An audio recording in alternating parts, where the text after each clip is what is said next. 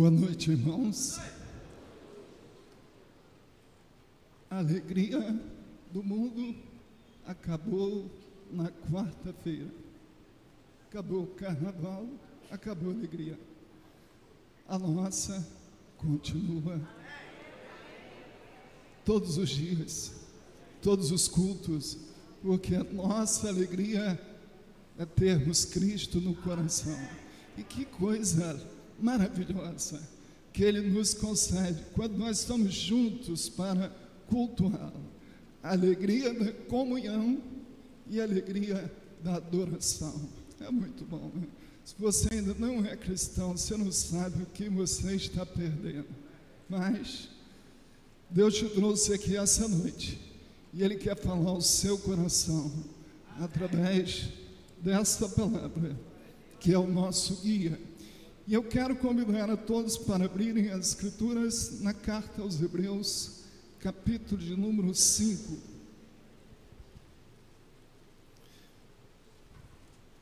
Hoje se encerra as inscrições para o curso aos Hebreus. Você não fez, então hoje é o último dia para você aproveitar essa oportunidade. E o congresso é da juventude, mas é para toda a igreja. Então, você não deve perder essa oportunidade de apoiar nossa juventude, de estar aqui junto com eles e também de ouvir a palavra do Senhor que será ministrada em cada sábado. Então, essa é uma oportunidade muito especial que o Senhor está dando, não só à juventude, mas a toda a igreja. Então, eu quero te encorajar, mesmo você não sendo a faixa etária de jovem, mas esteja aqui para apoiar a juventude e para aprender da palavra que será ministrada.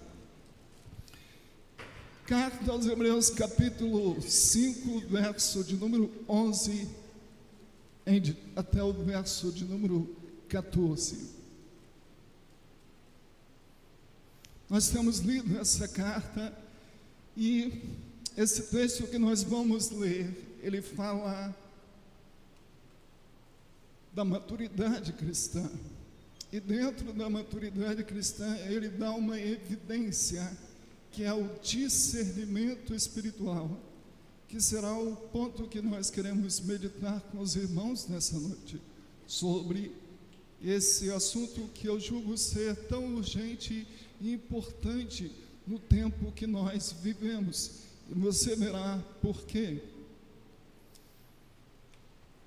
A esse respeito, temos muitas coisas que dizer e difíceis de explicar porquanto vos tendes tornado tardios em ouvir, pois, com efeito, quando deviam ser mestres, atentando ao tempo decorrido, tendes novamente necessidade de alguém que vos ensine de novo quais são os princípios elementares dos oráculos de Deus, e assim vos tornasse como necessitados de leite e não de alimento sólido.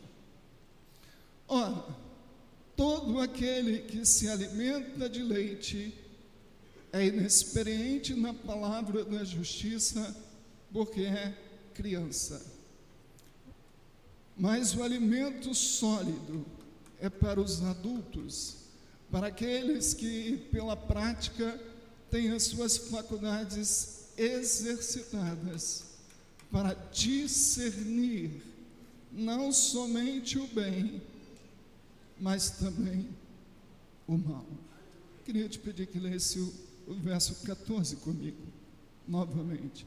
Mas o alimento sólido é para os adultos para aqueles que, pela prática, têm as suas faculdades exercitadas para discernir não somente o bem, mas também o mal.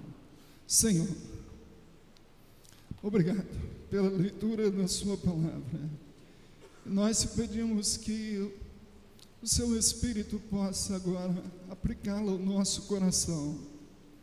O Senhor sabe o que está no coração de cada pessoa que o Senhor trouxe aqui. O Senhor conhece cada necessidade.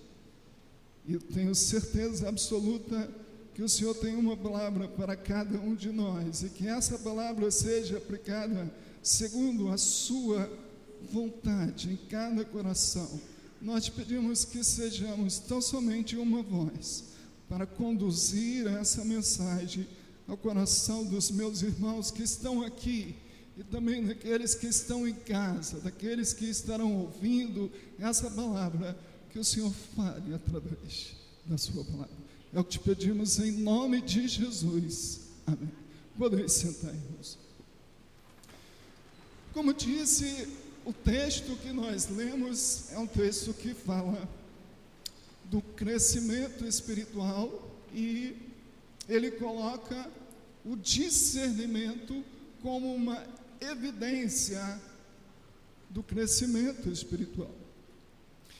E creio, queridos irmãos, que vivemos dias onde nós precisamos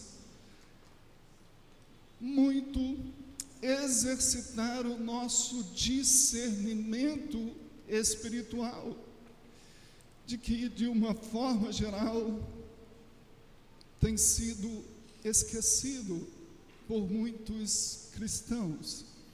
E eu concordo plenamente com as palavras do pastor John MacArthur quando ele disse que os evangélicos de hoje são confrontados com uma multiplicidade de novas perspectivas, de novas tendências, de novos modismos evangélicos todos eles reivindicando ser bíblicos e mais eficazes que as ideias que procuram derrubar. Basta nós ligarmos a nossa TV ou acessarmos a internet para nós vermos a multidão de pregadores trazendo inúmeras, entre aspas, novidades para a igreja de Cristo. Também não é diferente o que acontece nas redes sociais, onde nós nos assustamos com o tipo de postagem de muitos que se denominam cristãos, mas nos seus Instagrams, nos seus Facebooks, mostram uma total falta de discernimento espiritual quanto à sua identidade como cristão.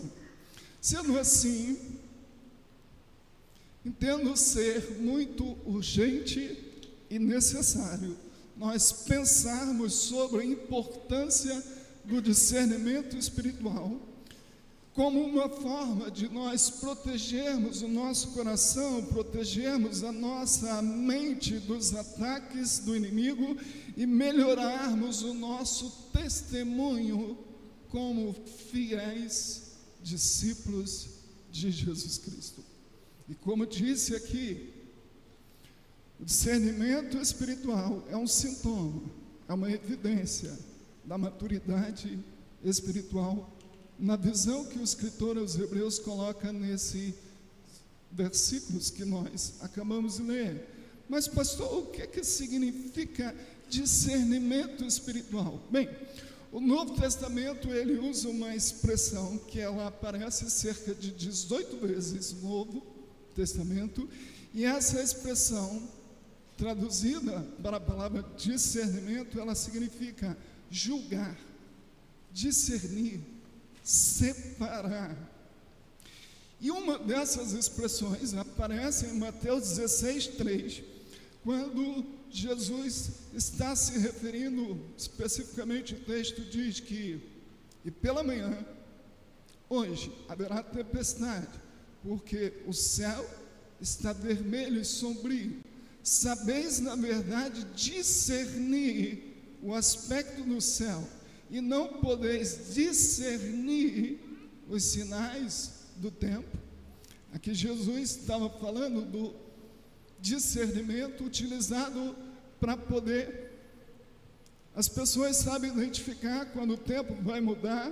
Naquela época não tinha o Google para saber a previsão do tempo. Então, para se saber se ia chover, tinha que se basear na própria experiência. E as pessoas sabiam então discernir o tempo, olhando para o tempo. E Jesus fala: vocês sabem discernir o tempo e vocês não sabem discernir os sinais do tempo. E o discernimento espiritual, nós podemos entendê-lo como uma capacidade para nós compreendermos situações, para nós separarmos aquilo que é certo, aquilo que é errado. É uma habilidade para nós pensarmos como cristãos e vermos o mundo de uma ótica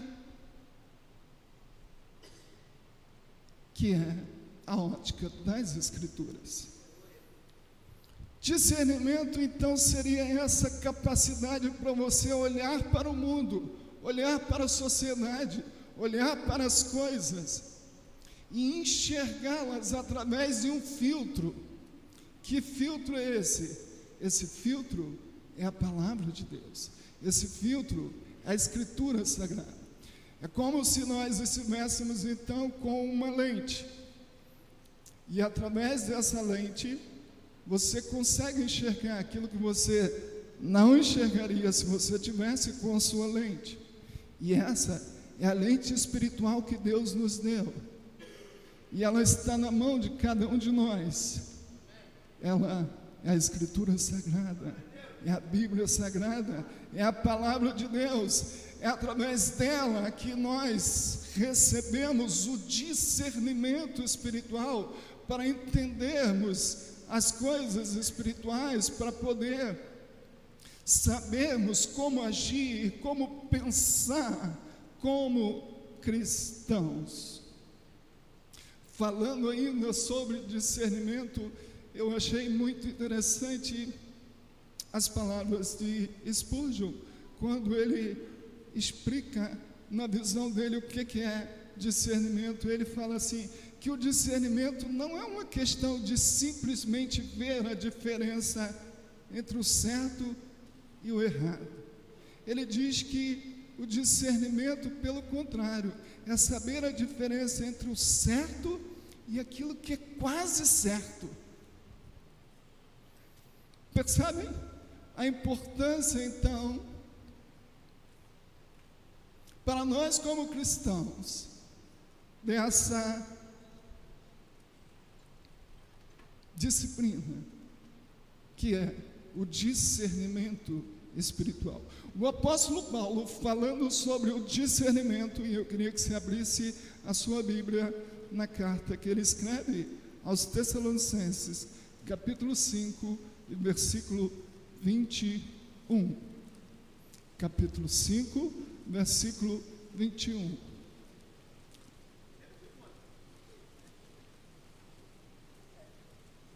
Acharam? Tessalonicenses, 1 Tessalonicenses, capítulo 5, versículo 21. O que está escrito? Julgai todas as coisas e retende o que é bom. Julgai todas as coisas e retende o que é bom. Paulo aqui está falando exatamente desse olhar que cada cristão precisa ter, esse olhar com esse filtro que nós temos, que é as Escrituras. Qualquer coisa que nós venhamos consumir, qualquer escolha que nós devamos fazer, qualquer coisa que nós vamos ler, qualquer coisa que nós vamos ouvir, qualquer coisa que nós vamos divulgar, qualquer coisa que nós vamos postar, qualquer atitude nossa, qualquer atitude das outras pessoas, tudo aquilo que a gente vai consumir na nossa vida. Antes, Paulo nos aconselha: julgai todas as coisas, ou seja, exerça o discernimento espiritual.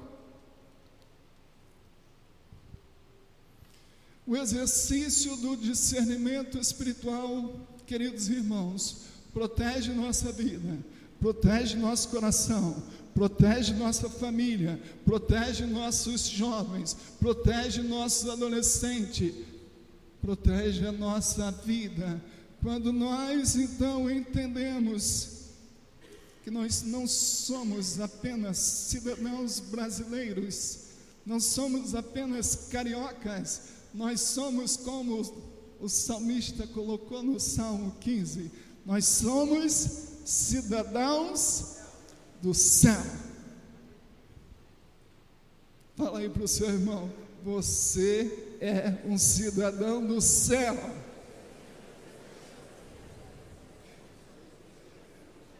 A nossa cultura não é a cultura desse mundo. A nossa cultura não é a cultura dessa sociedade. O que determina os nossos comportamentos, o que determina os nossos gostos, o que determina a nossa preferência é o discernimento espiritual. E ele passa pelo filtro das Escrituras para que a gente então possa escolher qualquer coisa. Eu quero ilustrar para, para os irmãos o discernimento espiritual. Como você já pode perceber, ele está fundamentado nas Escrituras. Ela é a base para a nossa reflexão. O que eu devo fazer, o que eu devo ser, como devo pensar. Nada, absolutamente nada, pode fazer parte da nossa vida se não passar por esse filtro que é as Escrituras. Uma pessoa que trabalha no caixa de um banco, ele recebia treinamento para poder identificar quando chegasse uma nota falsa no seu caixa. Mas como que ele recebia esse treinamento para poder identificar notas falsas? O treinamento é feito ele conhecendo a nota verdadeira. Porque se ele tem alguém que trabalha no banco aqui? Tem ninguém? Se ele conhecesse a nota verdadeira, e ele tem que conhecer bem as características da nota verdadeira, se ele conhece bem as características da nota verdadeira, quando chegasse a nota falsa, ele rapidamente iria olhar, iria dizer: essa nota é falsa. Ele exerce ali rapidamente um discernimento entre o falso e o verdadeiro. E os falsificadores estão cada dia mais peritos estão aperfeiçoando suas técnicas de falsificação. Isso significa dizer que, então, aqueles que identificam têm que conhecer muito bem a nota verdadeira, para que não caia naquela nota que é bem parecida com a nota verdadeira. Alguém já pegou uma nota de 100 falsa aqui? Aqui, muitos irmãos. Uma nota de 50 50 é mais fácil, né? É muito parecida com a nota verdadeira. Queridos irmãos, o nosso modelo da verdade. É aquilo que Jesus falou em João capítulo de número 17, versículo 17. Eu queria que você também lesse esse texto. João, capítulo 17, verso 17. Olha o que o texto diz.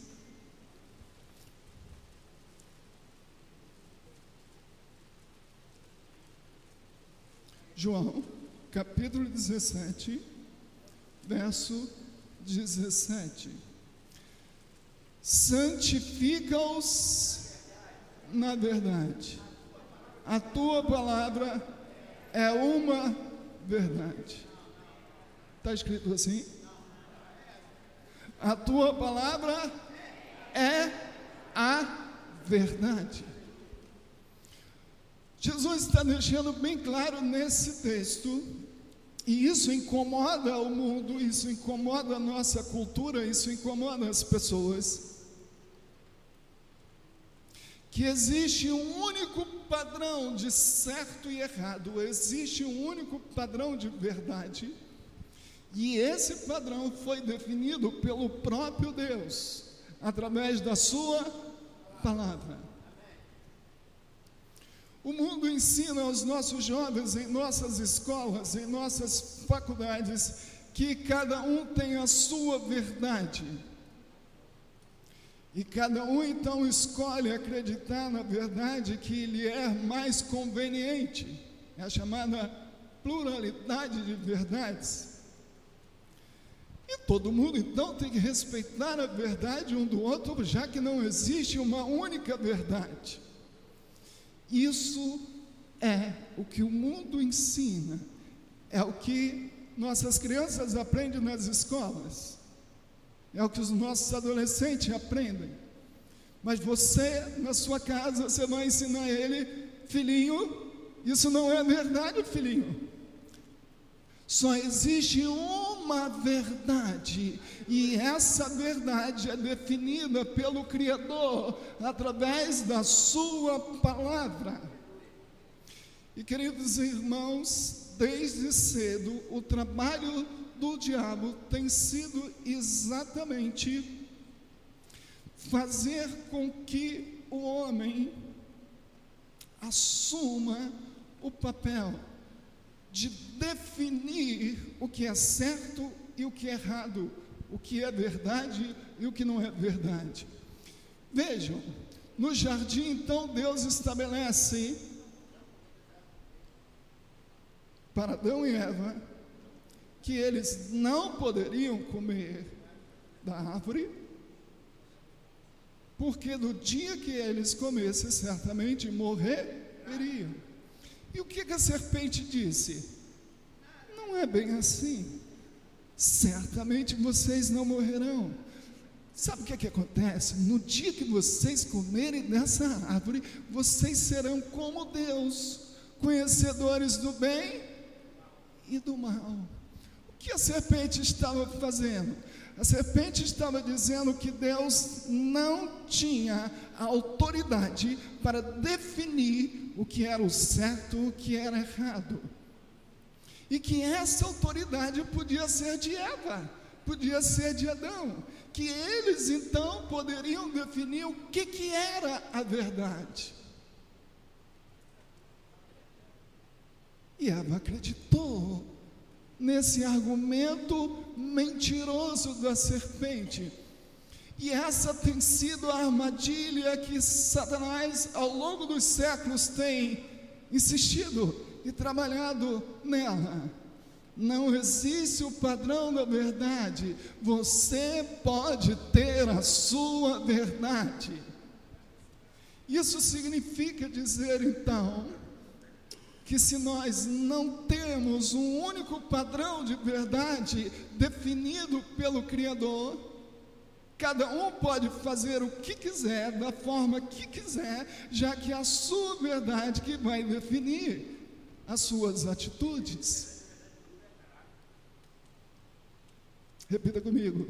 Nós cremos em uma única verdade. Mais uma vez, nós cremos em uma única verdade. E essa verdade é Cristo Jesus. E essa verdade liberta, essa verdade transforma. Essa é a verdade de Deus que serve da base para o nosso discernimento espiritual. Atos dos Apóstolos conta uma história de uma igreja muito criteriosa com a verdade. E eu gosto desse texto. E eu quero te mostrar como que nós precisamos também imitar esses irmãos quando nós exercermos o discernimento espiritual. Abra sua Bíblia em Atos capítulo 17, versículo 11. Atos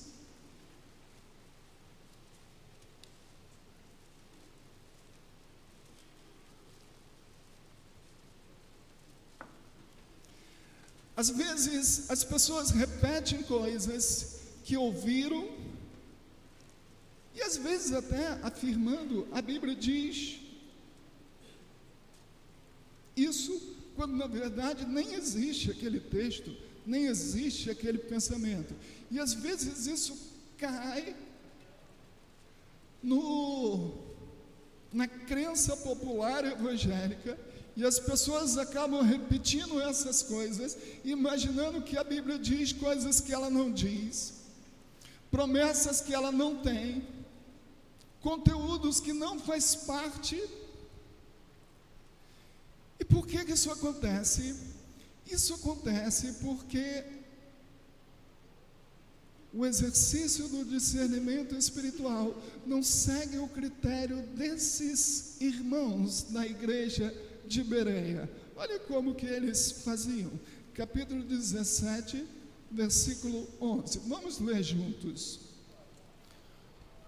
Ora, estes de Bereia eram mais nobres que os de Tessalônica, pois receberam a palavra com toda avidez, examinando as Escrituras todos os dias para ver as coisas que eram de fato assim. Que discernimento fantástico! Antes de reproduzir qualquer coisa, antes de ouvir qualquer pregador, antes de estabelecer qualquer pensamento, nós filtramos como esses irmãos de Bereia. Ah, eu gosto tanto do fulano de tal, eu assisto ele direto no YouTube. Mas você já filtrou aquilo que ele prega? Você já observou se aquilo que ele prega está de acordo com a mensagem de Jesus Cristo? Você já observou se aquilo que você está ouvindo tem base efetivamente nas Escrituras? Vivemos um tempo de multiplicidade de pregadores no YouTube, no Instagram, e qualquer pessoa pode pegar o seu celular, qualquer pessoa que nunca estudou a Escritura, qualquer pessoa que não tem nenhum testemunho de vida cristã, ele pode gravar um vídeo falando de Deus, falando das Escrituras, qualquer pessoa pode ser ouvida, qualquer pessoa que nós não conhecemos pode ser alguém que vai transmitir uma mensagem. E o que tem acontecido o que tem acontecido é que, pela falta do discernimento, muitas pessoas têm seguido, e é assustador a quantidade de pessoas que esses, entre aspas, pregadores conseguem arrebanhar. Uns com os títulos mais criativos possíveis porque querem vender o seu produto, vender a sua mensagem, eles querem transmitir uma novidade para conquistar um público. E ontem eu fiquei preocupado com uma pergunta de um adolescente, porque ele fez a seguinte pergunta: era perguntas e respostas, e eu cheguei no final e ouvi a pergunta que ele fez. Por que aqui na igreja a gente não vê o sobrenatural? Vindo de um adolescente, eu compreendi, mas também me preocupou pela visão errada do Evangelho. Os extremismos, a falta de equilíbrio espiritual, os excessos, têm sido apresentado nos canais do YouTube como se fosse uma manifestação do Espírito. E aquele que não tem discernimento espiritual acha que isso são operações sobrenaturais quando na verdade a maior operação sobrenatural são vidas transformadas pelo poder da palavra do Evangelho.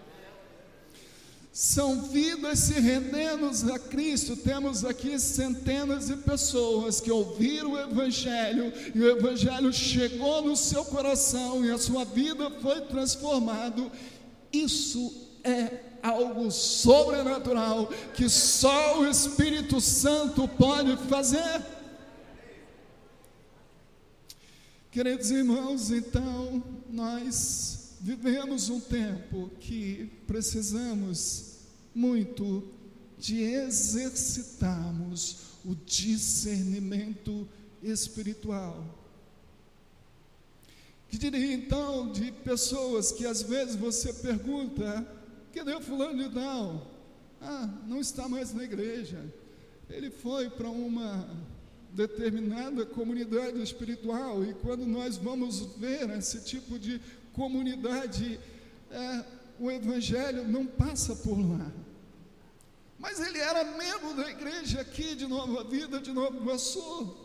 E que ele foi fascinado, como os Gálatas foram, pelo outro evangelho, só que não existe o outro evangelho, só existe o puro evangelho. O outro não existe. Repita comigo: o outro evangelho não existe. Só existe um evangelho, que é aquele que tem a cruz de Cristo como centro. E é esse que nós cremos, é esse que nós pregamos, é esse que nós esperamos. Um outro aspecto do discernimento espiritual, já estou caminhando para encerrarmos, que é muito importante na nossa vida, é sabermos discernir entre a vontade de Deus e a nossa própria vontade.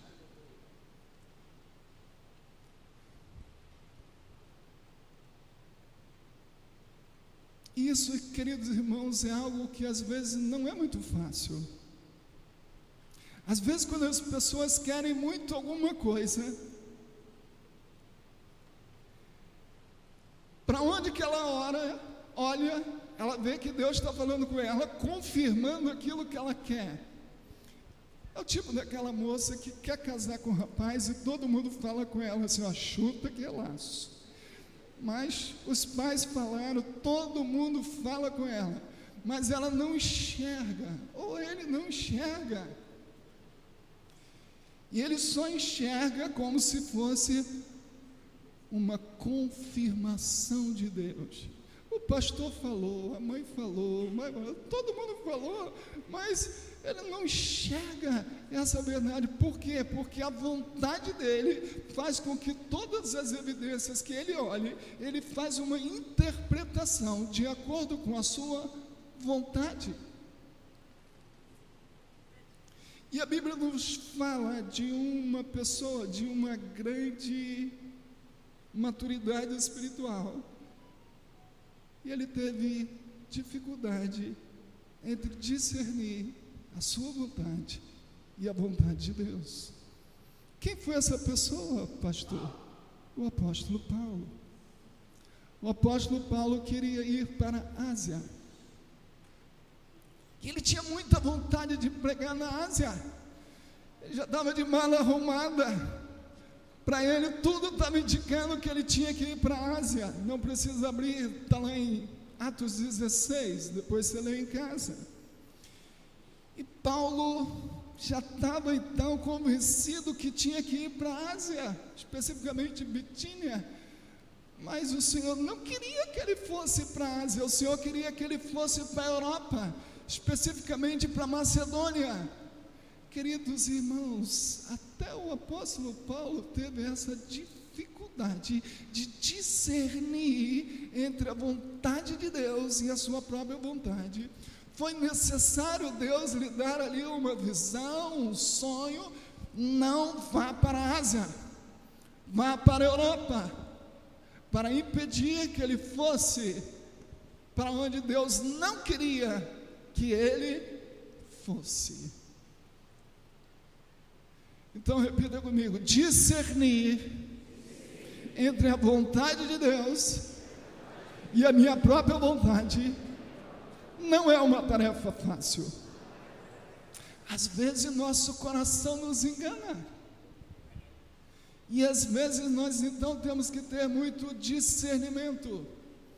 Alguns anos atrás, um irmão chegou para mim e falou assim: Pastor, o senhor está mandando eu abrir uma loja no lugar tal, tal, tal? É para mim, que bênção. Tempo depois eu encontrei com ele. E aí, irmão, como é que está lá a loja? Não, eu fechei. Aí eu lembrei. Ué, tempo atrás ele falou comigo que o senhor estava mandando ele abrir a loja. Logicamente que não era o senhor. Que se o senhor mandasse ele abrir a loja, alguns meses depois, a loja não estaria fechada. O que aconteceu foi que apenas ele confundiu entre a sua própria vontade e a voz de Deus. Mas aqui está então o desafio para o nosso discernimento espiritual. Em último lugar, o maior e o mais urgente, o mais necessário de todos os discernimentos, aquele que Paulo fala em Efésios capítulo de número 3, e eu quero encerrar com esse texto. Efésios capítulo de número 3. Paulo chama aqui de discernir o mistério de Cristo. Esse é o mais importante discernimento na vida de uma pessoa. Discernir quem é Jesus Cristo. E Paulo expressa aqui nesse capítulo de número 3 o desejo que ele tinha para a igreja de Éfeso que aquelas pessoas conseguissem entender quem era Jesus Cristo. E uma das coisas que nós vemos constantemente nas cartas de Paulo é exatamente ele falando que da importância de primeiramente uma pessoa conseguir discernir, conseguir identificar, conseguir reconhecer quem é Jesus Cristo, o Filho de Deus. E depois, então, ele fala da necessidade de nós desenvolvermos esse discernimento, aquilo que ele fala aqui no capítulo 3, verso de número 17 em diante, como um aprofundamento da compreensão do amor de Cristo. Olha o que ele diz. Capítulo 3, verso 17. E assim, habite Cristo no vosso coração, pela fé, estando vós arraigados e alicerçados em amor, para quê? Aí ele diz: a fim de poderdes compreender com todos os santos qual é a largura, o comprimento, a altura, a profundidade e conhecer o amor de Cristo que excede todo entendimento, para que sejais tomados de toda plenitude de Deus. A primeira etapa do discernimento é quando o próprio Espírito de Deus trabalhou no nosso coração e nos mostrou quem é Jesus Cristo.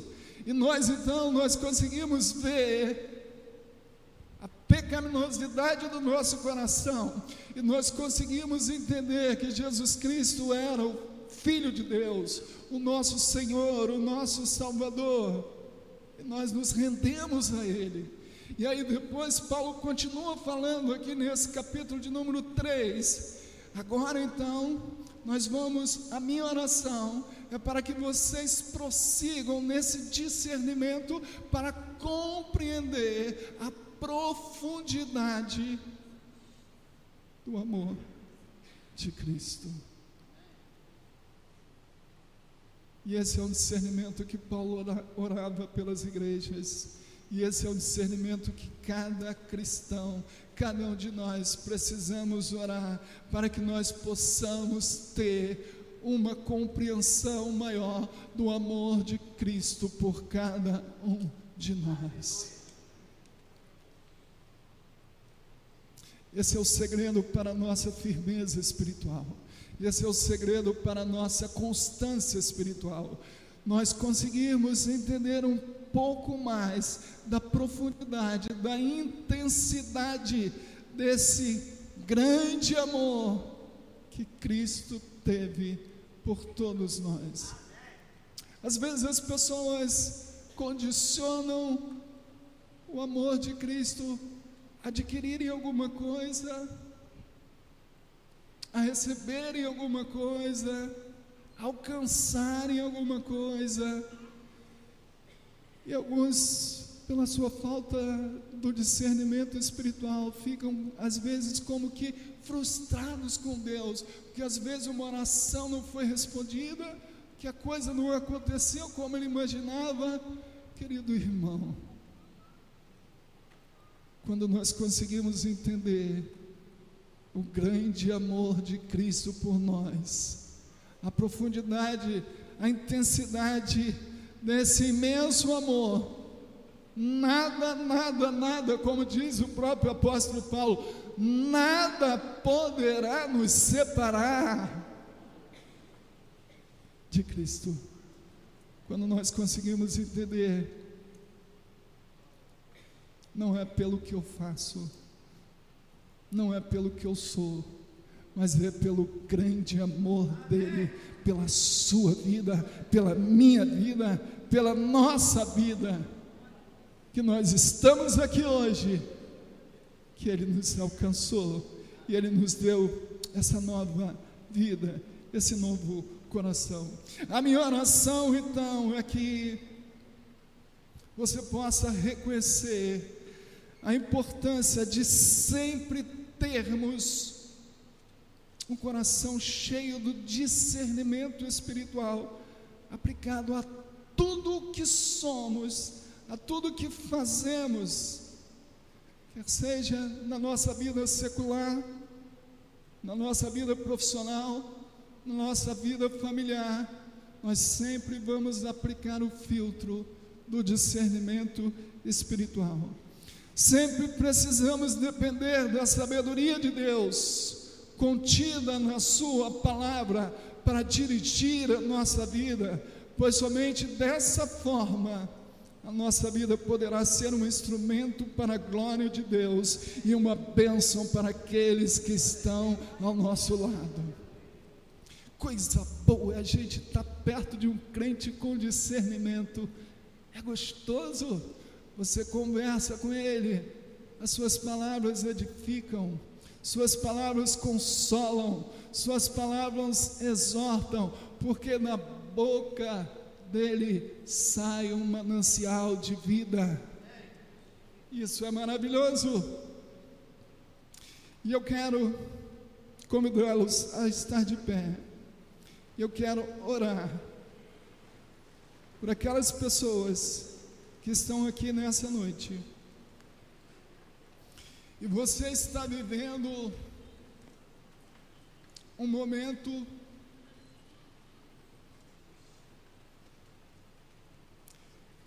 que você precisa tomar uma decisão.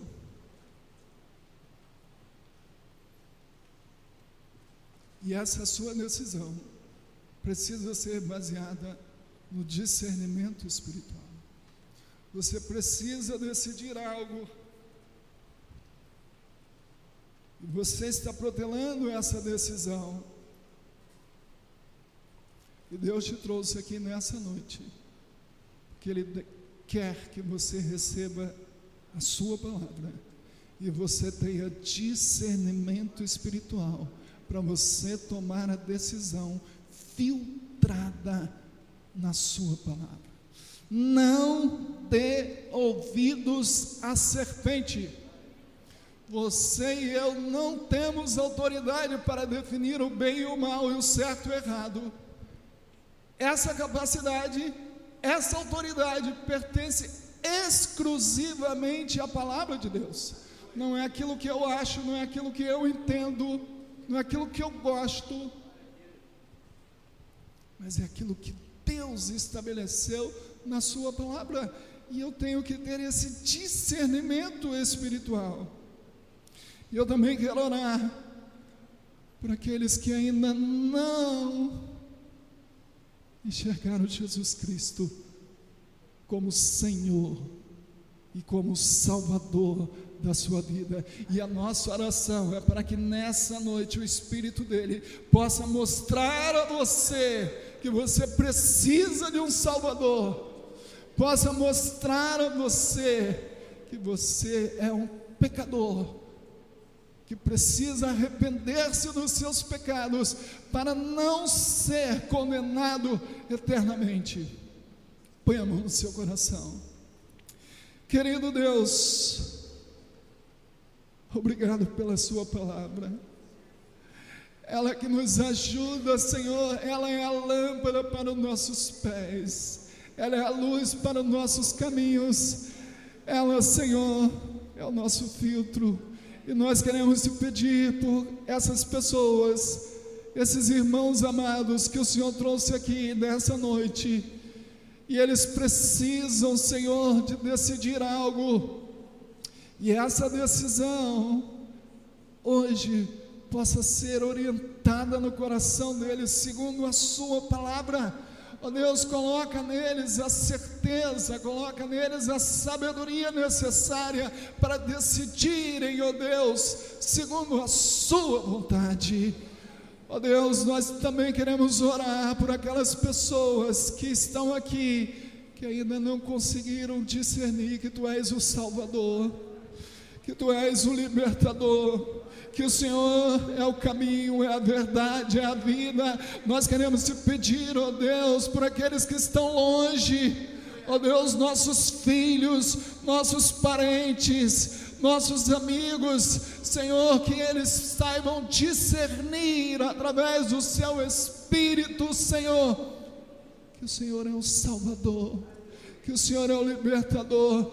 Manifesta, Senhor, no coração deles a sua luz, manifesta no coração deles a sua verdade.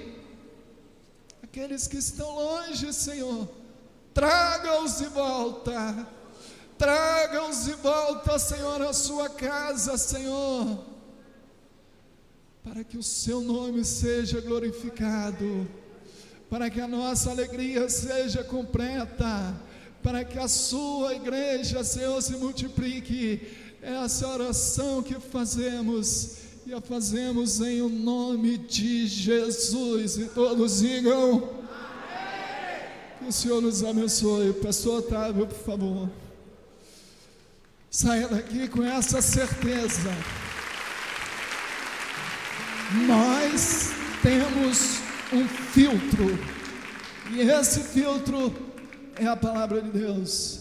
Nunca esqueça disso na hora que você tiver que decidir qualquer coisa.